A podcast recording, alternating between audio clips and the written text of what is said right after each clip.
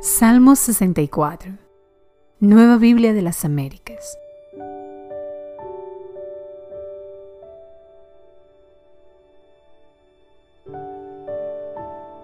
Oración pidiendo protección divina.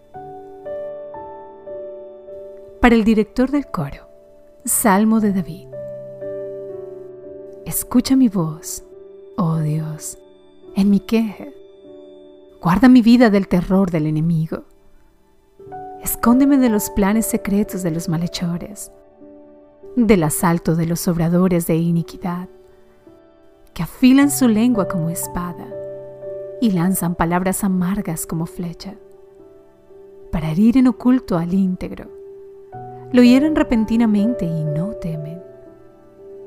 Se aferran en propósitos malignos, hablan de tender trampas en secreto y dicen, ¿quién las verá?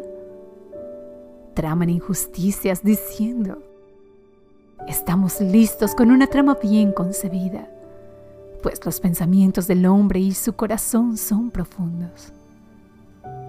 Pero Dios les disparará con flecha, repentinamente serán heridos, vuelven su lengua tropezadero contra sí mismos.